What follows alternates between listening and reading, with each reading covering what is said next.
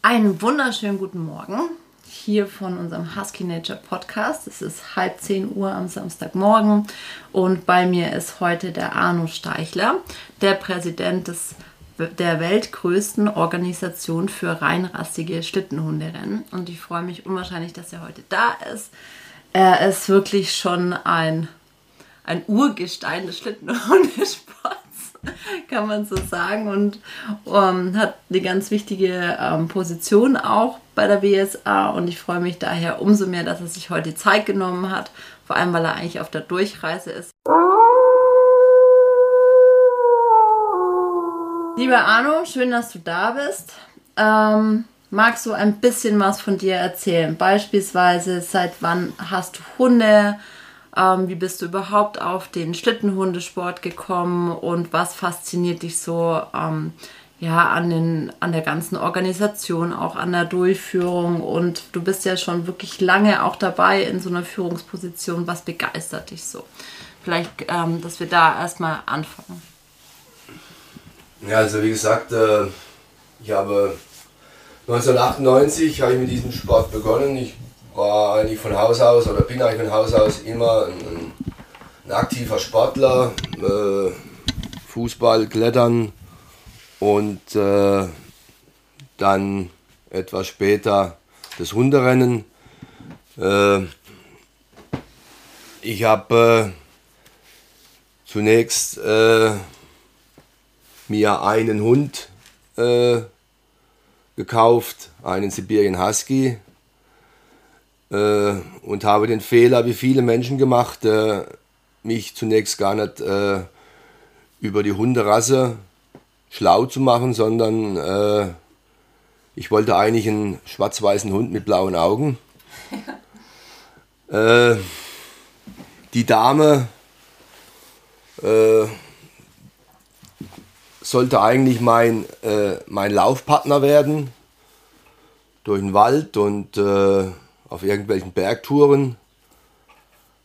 Aber da musste ich leider feststellen, dass die Dame äh, lieber vorm warmen Kamin lag, als mit mir durch die Wälder zu streifen. Ich bin dann durch Zufall äh, auf einen Kollegen aufmerksam geworden. Der hat mir berichtet äh, von einem Menschen, der mit seiner Familie und 50 Huskies einer Entfernung von ca. 40 Kilometern von meinem Heimatort im Wald lebt. Den habe ich besucht und äh, konnte dann nach zehn Verhandlungen von ihm äh, einen Hund erwerben. Und dann waren es schon mal zwei. Und äh, das hat dann auch beiden Hunden Spaß gemacht, weil der Husky ist von Haus aus ein Rudeltier. Entweder er benötigt ja, ja, ständige Kontakte oder Partnerschaft zu einem Menschen oder äh, mit seinen Artgenossen. Und dann ist es, dann ist der Hund in diesem Zusammenhang auch ein glücklicher Hund. Und es war schon immer mein Bestreben.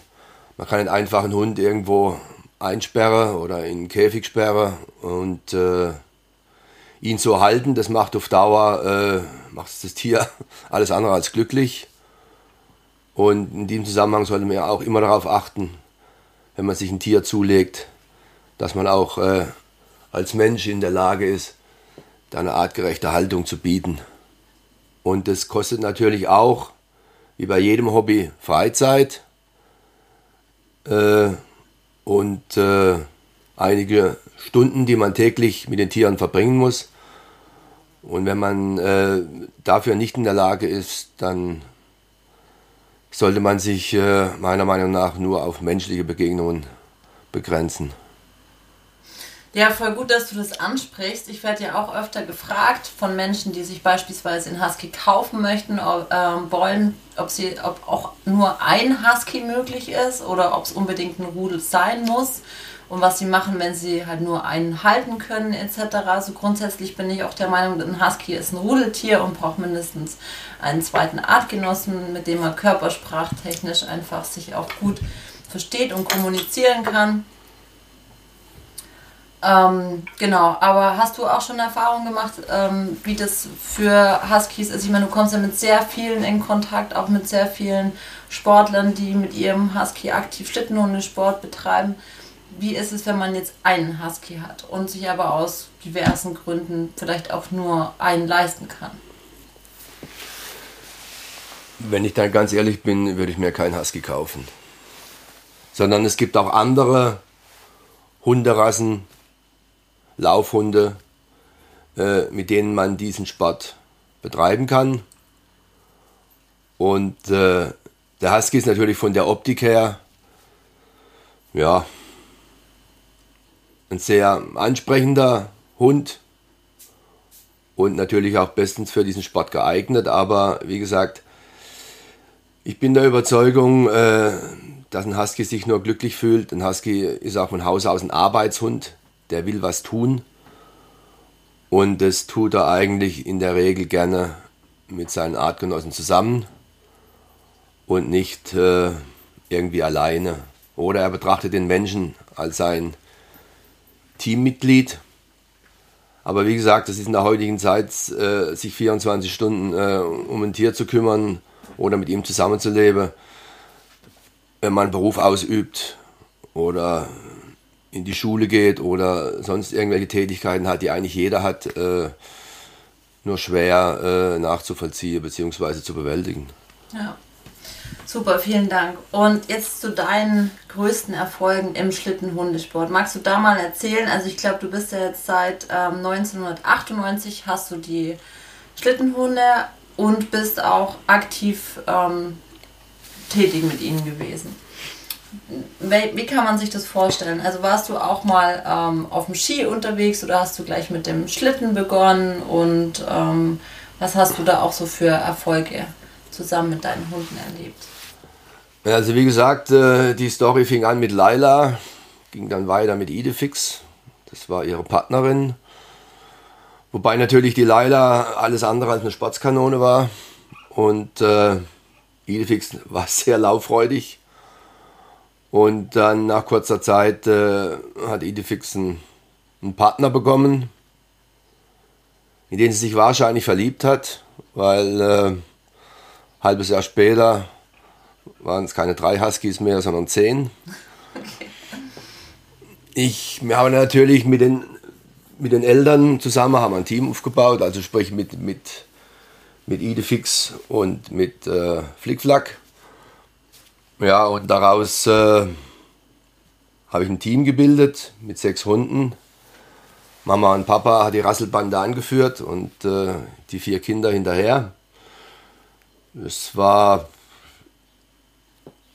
logischerweise auch äh, von der Herkunft her eine sehr lauffreudige und gute Zuchtlinie. Und da stellten sich auch äh, bei ersten Dreilandrennen, es war ja äh, früher so, dass man mit dem Wägelchen, äh, wenn es angefangen hat, ein bisschen kälter zu werden, im Herbst äh, durch den Wald gefahren ist und hat die Hunde langsam an, ans Laufen, an gewisse Streckenlängen äh, hat man sie dahingehend trainiert und auch die Muskulatur entsprechend aufgebaut. Und dann gab es im späten Herbst so ein paar Wagenrennen, wie wir sie nannten, Dreilandrennen. Und äh, da war ich öfters auf dem Treppchen. Äh, ja. Und dann äh, habe ich dann noch im selben Jahr, beziehungsweise im Winter dann äh, mir einen Schlitten zugelegt und mich dann auf den Schlitten gestellt. Ich bin des Öfteren im Schnee gelandet anfangs, aber es hat sehr viel Spaß gemacht und äh, ja, ist wie beim Skifahren lernen. So irgendwann noch nach 14 Tagen hat man äh, zumindest mal das Grundkonzept äh, sich erarbeitet hat auch einige Erfahrungen gesammelt äh, mit Landungen im Schnee.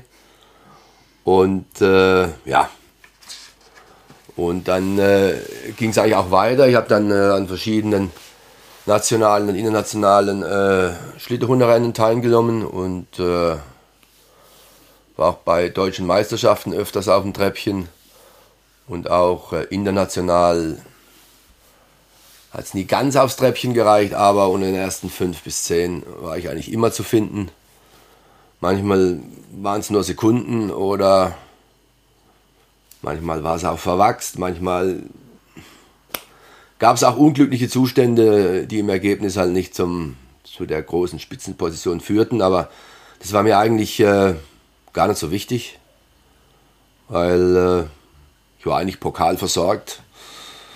Äh, ich habe ein ganzes Zimmer mit Schlittenhunden Pokale. Ähm, ja, viel wichtiger ist eigentlich, äh, äh, war für mich, dass äh, ich mit meinen Hunden und das sollte eigentlich im Sport so sein, in diesem Sport speziell. Äh, wir haben ein Team gebildet, wir waren in Anführungszeichen eine große Familie und haben dann gemeinsam, so schnell es irgendwie ging für uns, mit unseren Möglichkeiten quasi die Strecke absolviert und haben auch festgestellt, dass wir immer in der Spitze zu finden sind und damit waren wir eigentlich glücklich und zufrieden. Und ja, so hat sich dann weiterentwickelt. Äh, ich hatte dann mal 25 Hunde in Spitzenzeiten. Ich habe natürlich dann auch immer äh, die Teams vergrößert. Mit zunehmendem Alter war man immer so lauffreudig. Und äh, ja, letztendlich, wenn man dann mal 10 oder 12 Hunde vor dem Schlitten hat, ist natürlich nochmal ein anderes Feeling. Äh, so ein Gespann hat eigentlich äh, Lastzuglänge und da muss man sich halt vorstellen, je nachdem wie die Streckenverläufe sind, äh, ist da auch ein bisschen fahrerisches Können gefordert und natürlich auch ein, ein, ein homogenes Zusammenwirken zwischen Tier und Mensch, auch speziell zwischen den Leithunden, die ganz vorne laufen. Äh, da sind ja 15 Meter Luftlinie dazwischen. Und äh, wenn die mal nicht der gleichen Meinung waren wie der ganz hinten, nämlich der, der Mascher, also der, der hinten am Schlitten steht, dann äh, ja, kommt es zu Verwicklungen, man verliert Zeit, äh, man muss vom Schlitten runter, man muss die Hunde korrigieren und, und, und.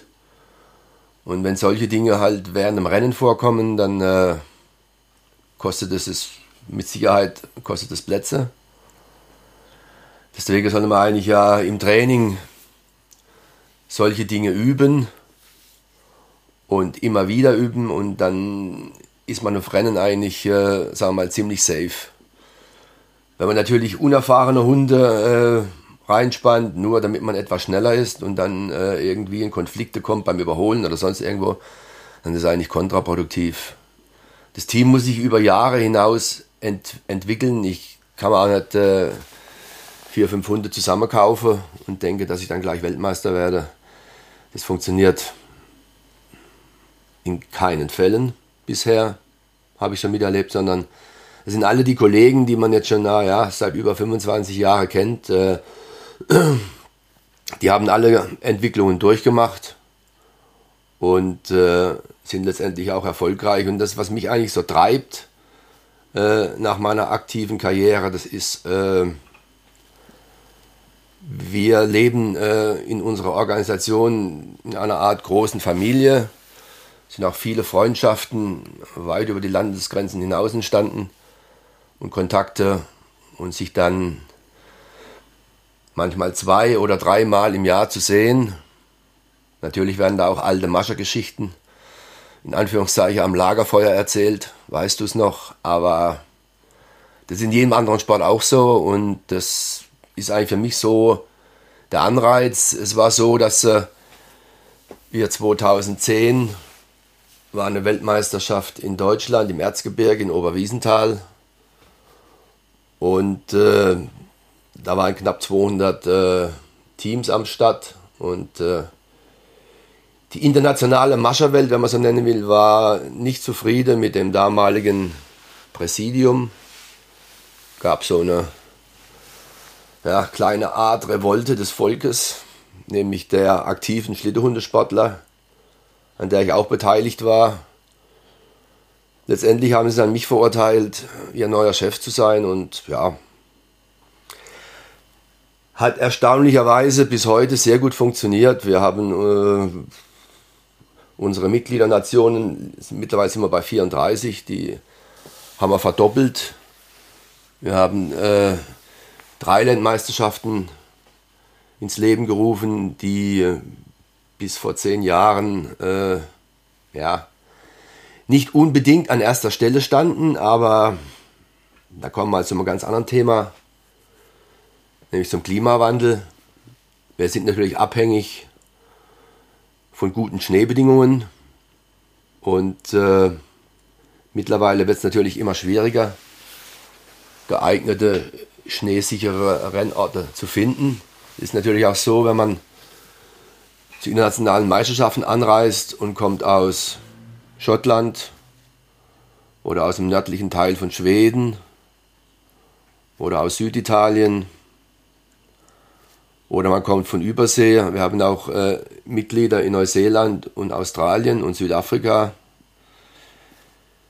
Wenn man diese Anreise auf sich nimmt und äh, kostet natürlich eine Unmenge Geld und dann äh, irgendwo tausende Kilometer reist und dann kommt man an den Veranstaltungsort und äh, muss eine Absage erfahren, ist es natürlich äh, schlecht für die Motivation, ist mal gelinde ausgedrückt. Und deswegen muss man auch als, als Veranstalter, ist man auch äh, in der Pflicht, für äh, schneesichere Rennorte zu sorgen. Und die sind, wie gesagt, im Rahmen des Klimawandels wird es immer schwieriger. Und ja, das ist so im Winter äh, zunächst im Rahmen der Vorbereitungen äh, das Hauptproblem. Und in diesem Zusammenhang haben wir natürlich dann auch drei Landmeisterschaften gemacht, die in der Regel im November oder Anfang Dezember durchgeführt werden. Hier sind die Austragungsorte in ganz Europa verteilt. Äh, hier kommt man auch auf die Mitglieder äh, oder hier kommt man auch den Mitgliedern entgegen, die Schnee vielleicht nur auf Bildern gesehen haben, die einfach keinen Schnee haben, wie in Belgien oder in äh, in Süditalien oder in Kroatien oder ja, also in den südlichen Ländern. Und äh, die haben halt ihren Fokus mehr auf Dreiland gerichtet und äh, wir haben dann versucht, quasi beiden Sparten, wenn man das so nennen will, den, den Schneebegeisterten wie auch den Dreiland-Sportlern äh, Meisterschaften zu bieten damit jeder auch äh, sich international in den verschiedenen Kategorien vergleichen kann. Die Winterweltmeisterschaften, die werden Ende Februar, Anfang März in Österreich in Sport Gastein ausgetragen. Das ist auch ein safer Rennort, von der Höhe her 1500 Meter hoch gelegen, das ist ein Hochplateau zu 99 Prozent schneesicher. Ich meine, wenn der Wettergott irgendeinen Streich spielt, dann ist es leider so, aber es ist ein schneesicherer Rennort und äh, auch bekannt, äh, hat auch einen tollen Namen aus vergangenen Rennen, war auch äh, öfters bei uns ein Weltcuprennen, sodass auch viele äh, Teilnehmer die Strecke schon ein bisschen kennen und natürlich auch äh, sich auf diesen, wenn die Sonne scheint, mehr als geilen Veranstaltungsort freuen. Ja. Wie gesagt, äh, Sportarten im Freien sind natürlich immer ein bisschen mit dem äh, Wettergott verbunden und äh, ja, also bisher muss man sagen, äh, war der Draht nach oben immer so, dass die Veranstaltungen durchgeführt werden konnten. Hm. Voll gut. Und wann sind so die Hauptstartzeiten? Also wann ist es für Besucher attraktiv zu kommen? Also gegen Abend wird ja nicht mehr so viel los sein auf dem Trail. Nein, das ist äh, das geht in der Regel je, je nach Starterfeld äh, zwischen 9 und 10 morgens los. Und die letzten starten gegen 13.30 Uhr, 14 Uhr. Das kommt darauf an, äh, wie man die Klassen einteilt. Äh, bei den Meisterschaften ist ja auch Mitteldistance dabei. Das ist äh, eine Strecke zwischen 30 und 40 Kilometer, die die Teams da zu bewältigen haben. Und äh, die Besten brauchen da, naja, um die zwei Stunden, plus minus zehn Minuten. Und äh, wenn die um 14 Uhr starten, kommen dann die letzten so um halb fünf, fünf rein. Und äh, man will auch faire Wettbewerbe bieten. Das heißt, äh, man sollte die Klassen immer so gestalten, dass sie sich nicht gegenseitig irgendwie behindern. Und äh, ja, deswegen äh, ist es über den ganzen Tag auch sinnvoll verteilt. Also ein Zuschauer, der mittags kommt, der kriegt auch immer noch was zu sehen. Man kann natürlich den ganzen Tag verbringen, ist in der Regel auch eine Mittagspause dabei. Ja, also zum Schluss äh, ist man hundesatt, sagen wir es mal so. Aber es ist natürlich auch, wenn man nicht fragt, äh, kann man auch die Hunde mit Sicherheit streicheln. Das ist immer äh, äh ein Highlight, wenn dann eine Familie mit Kindern mal so äh, scheu fragt, kann man die auch streicheln. Ich habe dann auch immer Witze gemacht. Aber äh, ja, also es gibt keinen, ich kenne keinen menschenfreundlicheren Hund wie, wie, wie ein Husky. Mhm. Er freut sich immer, wenn jemand kommt und ihn streichelt. Und dann wurde auch schon tolle Familienfotos gemacht. Äh, ja. Ist natürlich auch so, dass äh, wenn dann die großen Teams am Stegout hängen, das ist äh, eine Einrichtung, wo die äh, Hunde angeleint sind. Das ist dann so perlenschnurartig, sieht man dann ja, letzt, letztendlich bei unseren Veranstaltungen auch immer 1000 bis 1500 Hunde. Und äh, ist natürlich auch ein, äh, ein, imposantes Bild und in diesem Zusammenhang auch nochmal auf den Tierschutz äh, ein bisschen einzugehen. Äh, die äh, alle Teilnehmer, alle teilnehmenden Hunde müssen vor diesen großen Veranstaltungen einen sogenannten Wettcheck. Das heißt, äh, jeder Hund wird von einem Tierarzt untersucht und äh, dann erhält er quasi ein Urteil, ob er renntauglich ist oder nicht. Mhm. Und äh, in diesem Zusammenhang wird auch noch die Chipnummer kontrolliert. Das muss man sich vorstellen, wie vielleicht äh beim Auto oder beim Fahrrad die Rahmen oder die, oder die Fahrgestellnummer. Da wird dann auch immer geguckt äh, im Ziel, ob das Team, das gemeldet ist, auch äh, an der Zugleine hängt und nicht einer aus falschem Ehrgeiz vielleicht versucht, einen, einen Schwarzfahrer damit einzubinden. Mhm. Das ist natürlich verboten und äh, dann wird man disqualifiziert. Das ist so. Man muss also vor dem Start sein Team melden. Es gibt gewisse Klassen, da kann man austauschen, aber alle Teilnehmer müssen auf dieser Chipliste, wie wir sie nennen, stehen. Und äh, im Ziel werden dann auch äh, die Teilnehmer kontrolliert. Und wer da nicht draufsteht, der kann nach Hause fahren. Ne? So ist es. Das ist auch gegenüber äh, den anderen Teilnehmern ein sportlicher Wettkampf, ein fairer Wettkampf. Der Beste soll gewinnen. Und äh, ja, dementsprechend sind auch äh, ähm, Offizielle tätig. Rennrichter, Race Marshal, Streckenposten, Trailchef. Das sind eigentlich Leute, die dafür sorgen, dass das, das Rennen reibungslos verläuft, dass äh, entsprechende Streckenabschnitte geschlossen bzw. geöffnet werden, damit die Klasse, die am Start ist, auch äh, alle den richtigen Weg nehmen. auch da gab es schon Irrfahrten. Äh, aber da waren die Hunde nicht schuld, sondern äh, die Mascherin oder der Mascher, der hinten drauf steht, weil mit dem Rennfieber auch mal teilweise, naja, der Blick für den richtigen Weg ausgeblendet ist. ja, das soll vorkommen, habe ich auch schon gehört. Ja, voll gut, dass du das auch ansprichst mit dem Tierschutz, weil es die Tier, ihr habt natürlich auch immer ähm, einige Tierärzte dann vor Ort und Helfer vor Ort, die sich auch um die Hunde im Start- und Zielbereich kümmern, die auch nochmal aufs Wohl der Hunde schauen. Also es ist ständig jemand da, der sich quasi ähm, mit einem äh, ja, geschulten Auge ähm, nochmal quasi einen Blick drauf hat, ob es allen Tieren auch nach und während und vor dem Rennen gut geht. Da gibt es ja oft auch dann noch Physiotherapeuten und Therapeutinnen, die dann vor Ort sind. Ähm, wie viele habt ihr da in der Regel immer so da an, an Tierärzten und wie, wie läuft das ab? Es gibt auch, äh, also jedes Event wird im Vorfeld vertraglich geregelt, äh, welche Rahmenbedingungen erforderlich sind. Das ist eigentlich im Prinzip ist der Rahmen ähnlich oder fast immer ähnlich.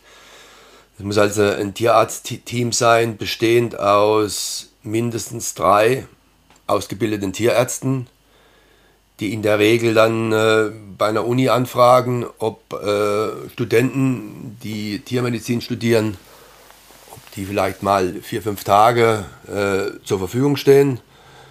Da wird immer mit Hurra teilgenommen. Natürlich kriege dann auch die äh, die Helferinnen und die Helfer, ja auch die Tierärzte selber und ihr Team natürlich Kostenverpflegung. Das muss alles organisiert und bezahlt sein. Man braucht auch im Vorfeld einen Platz, wo äh, die, der Wettcheck stattfindet, also die Hunde kontrolliert werden. Es macht ja auch keinen Sinn, äh, wenn man schon auf den Veranstaltungsort fährt, den eigentlichen Parkplatz für die Hunde, sagen wir es mal so, äh, da kranke Tiere mitbringt. Möglicherweise haben sie einen Husten oder Gott irgendwas, das sich dann auf dem Platz verbreiten würde. Auch da wird äh, drauf geguckt, dass, ein, dass nur gesunde Tiere wirklich anstatt gehen. Hm. Voll gut, ja. Also da einmal vielen Dank für die ausführliche Erklärung. Ähm, die WSA ist ja auch immer ein Freund von neuen Rennorten und auch ähm, bereit dazu, klar, natürlich die alten Rennorte weiterhin auch zu bespielen und wertzuschätzen.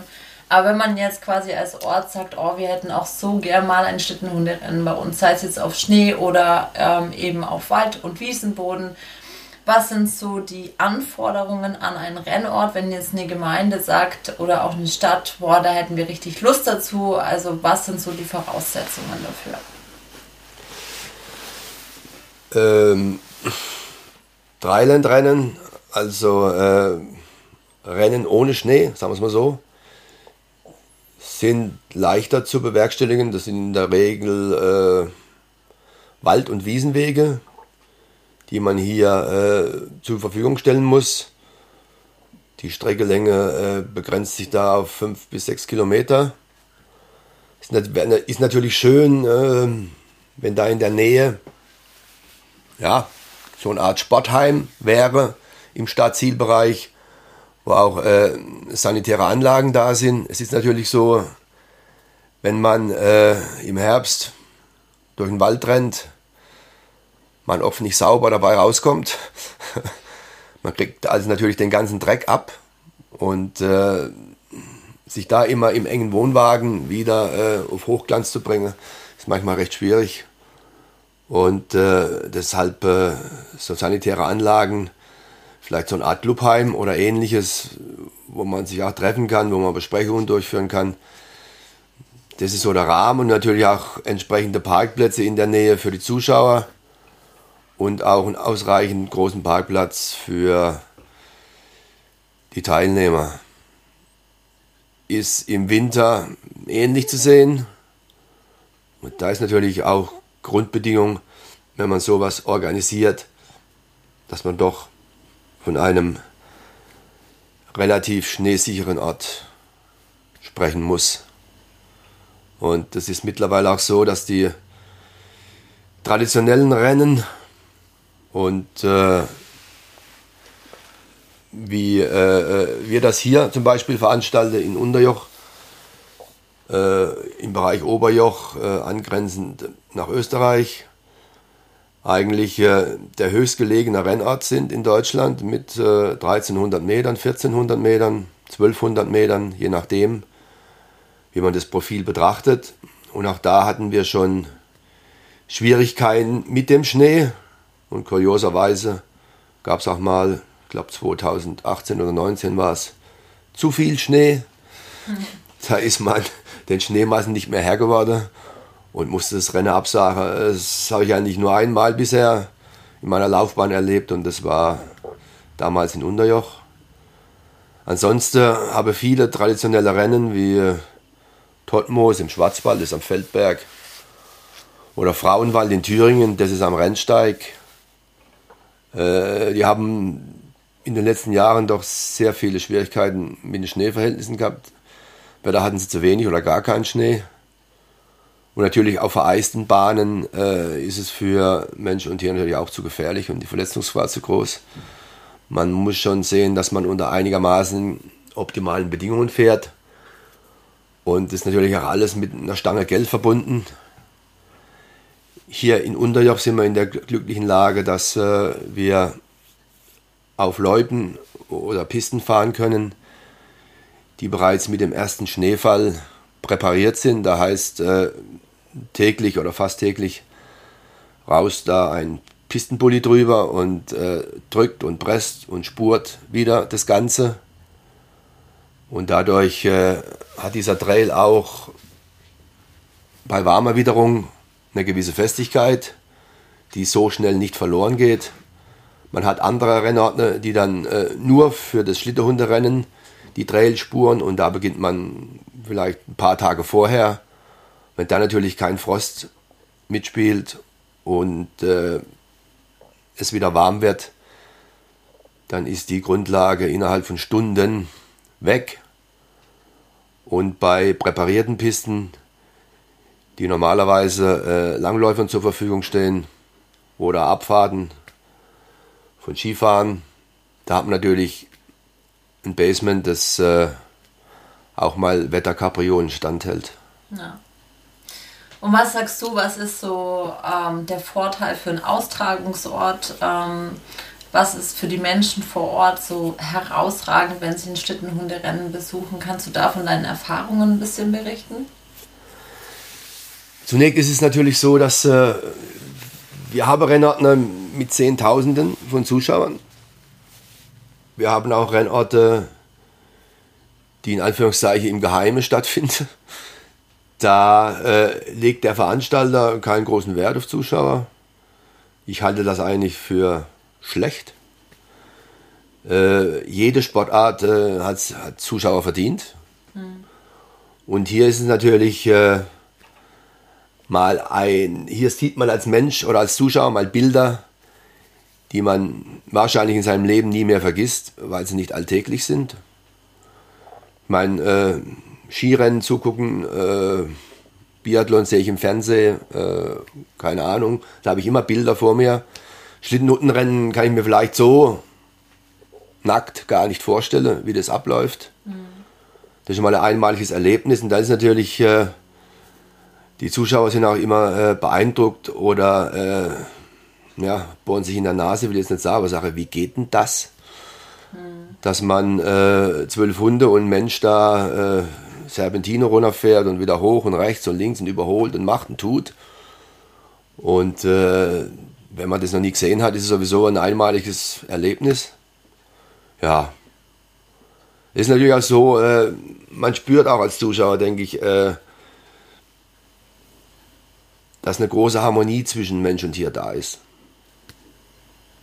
Und das überträgt sich auch auf den, auf den Zuschauer. Und äh, auch die Kinder sind immer total begeistert ja. Ja, voll schön, vielen Dank. Also ich kann das nur bestätigen, auch gerade unsere Gäste hier in Oberjoch, Unterjoch sind immer begeistert und kommen zum Teil auch nur für das Schlittenrunde-Rennen hierher, ja. um das anzuschauen, da dabei zu sein, weil die Lauffreude der Hunde einfach einen so mitreißt. Und wenn man sieht, wie sehr sich die Hunde am Start auf das Rennen freuen, dann ähm, hat man auch keinen Zweifel, dass das für Mensch und Tier eine schöne Sportart ist, wenn man es richtig und gut macht. Super, vielen, vielen lieben Dank, möchte ich einmal an der Stelle sagen. Gibt es noch etwas, was du dir für die Zukunft des Schlittenhundesports, sei es jetzt auf Schnee oder auf Wald- und Wiesenboden wünscht? Was wären so, wenn jetzt ähm, eine gute Fee kommt und sagt, lieber Arno, du hast jetzt hier fünf Wünsche frei, weil du dich die letzten ähm, ja, 25 Jahre so toll um den Schlittenhundesport gekümmert hast. Was wären so deine Wünsche für die Zukunft? Was liegt dir da am Herzen? Ja, es wird, äh, es wird immer eine Zeit nach mir geben, sagen wir es mal so. Ich wünsche mir da in erster Linie mal äh, Nachfolger oder Nachfolgerinnen, die, die ähnlich oder noch besser ticken, um diesen Sport auch weiter voranzutreiben. Es ist natürlich in diesem Zusammenhang äh, auf unfallfreie Veranstaltungen zu achten, aber es bei jeder Sportart äh, kommen Unfälle vor. Aber äh, da ist auch mein Wunsch, immer alles dafür zu tun, äh, um solche Dinge vermeiden zu können. Mein Sturz ist immer mal drin, aber mittlerweile haben wir auch Helmpflicht und ist ein gewisses Equipment äh, notwendig. Auch manche Masche haben mittlerweile schon Protektoren oder ähnliches, mit dem zu fahren. Ja, die Entwicklung wird immer weitergehen. Ich wünsche mir, dass es eine vernünftige Entwicklung ist. Und äh, ja, es gibt natürlich äh, Tierschutzorganisationen, die äh, äh, gegen Sport mit Tieren sind. Da kann man natürlich geteilter Meinung sein. Äh, Tier und Mensch gibt es seit Jahrtausenden. Und letztendlich hat man auch äh, der Mensch Tiere gezüchtet, die einem helfen bei der täglichen Arbeit. So ist es zum Beispiel auch äh, beim Sibirien Husky. Das ist ein, Arbeitshund, ein Arbeitshund.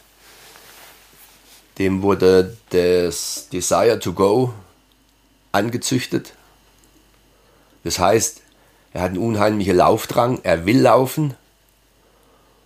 Und äh, da wünsche ich mir natürlich, dass diese Hunderasse die natürlich auch vom Platz äh, und von allen behördlichen Hürden nicht leicht zu halten ist. Man denkt an Tierarztkosten, Hundesteuer, was es alles so gibt. Ja, wünsche ich mir, dass dieser Sport mit diesen Hunden erhalten bleibt. Ja, ansonsten kommt man äh, in dieser Welt immer auf verrückte Ideen. Ich hätte auch niemals gedacht, dass äh, Russland wieder eine Auseinandersetzung anfängt in der heutigen Zeit. Aber wie gesagt, man ist vor nichts sicher, leider. Aber ich wünsche mir eigentlich äh, ja, für unseren Sport, dass äh, alle wieder zur Vernunft kommen. Wir hatten auch äh, viele Teilnehmer aus Russland, nette Menschen. Nicht jeder ist gleich. Ja. Das wünsche ich mir eigentlich, dass äh, ja, alle wieder zusammenfinden, jeder äh, nicht tun kann, was er will, sondern jeder in einem vernünftigen Rahmen, in einem immer zugelassenen Rahmen, seinen Hobbys, seinen Freizeitaktivitäten nachgehen kann. Voll schön, vielen Dank. Und abschließend hätte ich noch eine letzte Frage an dich. Und du hast es vorher auch schon angesprochen und kannst da auch aus eigener Erfahrung sprechen. Wo sagst du, liegt so, so das Potenzial im Sport zusammen mit seinem Hund? Was entsteht daraus und ähm, wie, wie verstärkt es nochmal die Bindung? Wie, also wie hast du das jetzt selber empfunden vielleicht auch und wie siehst du es auch ähm, auf den Rennen, wenn du am Trail stehst? Was, empfinde, was empfindest du da und wie sagst du das oder was äh, hältst du davon, eben diesen Sport zusammen mit seinem Hund zu betreiben? Was kann dadurch gesteigert und äh, entstehen? Ja, es ist natürlich, äh, ja. Ja, es ist natürlich so, dass äh, steht die Teambildung im Vordergrund. Äh, das ist auch mehr wie ein Team, wenn man das äh, dementsprechend betreibt. Das ist schon äh, ja, Hunde sind äh, eine Art Familienmitglieder. Das sollte eigentlich dadurch entstehen und äh, ich habe mal einen Satz geprägt, um das abzuschließen, vielleicht kann man am besten verstehen, ist, dass äh, ich hatte in meinem Leben 25 richtig gute Freunde und davon hatten 20 vier Beine. Ja, das ist ein schöner Abschlusssatz. Vielen Dank, lieber Arno. Ich hoffe, wir sehen dich auch noch viele, viele weitere Jahre auf den Schlittenhunderennen dieser Welt und vielen Dank, dass du hier warst.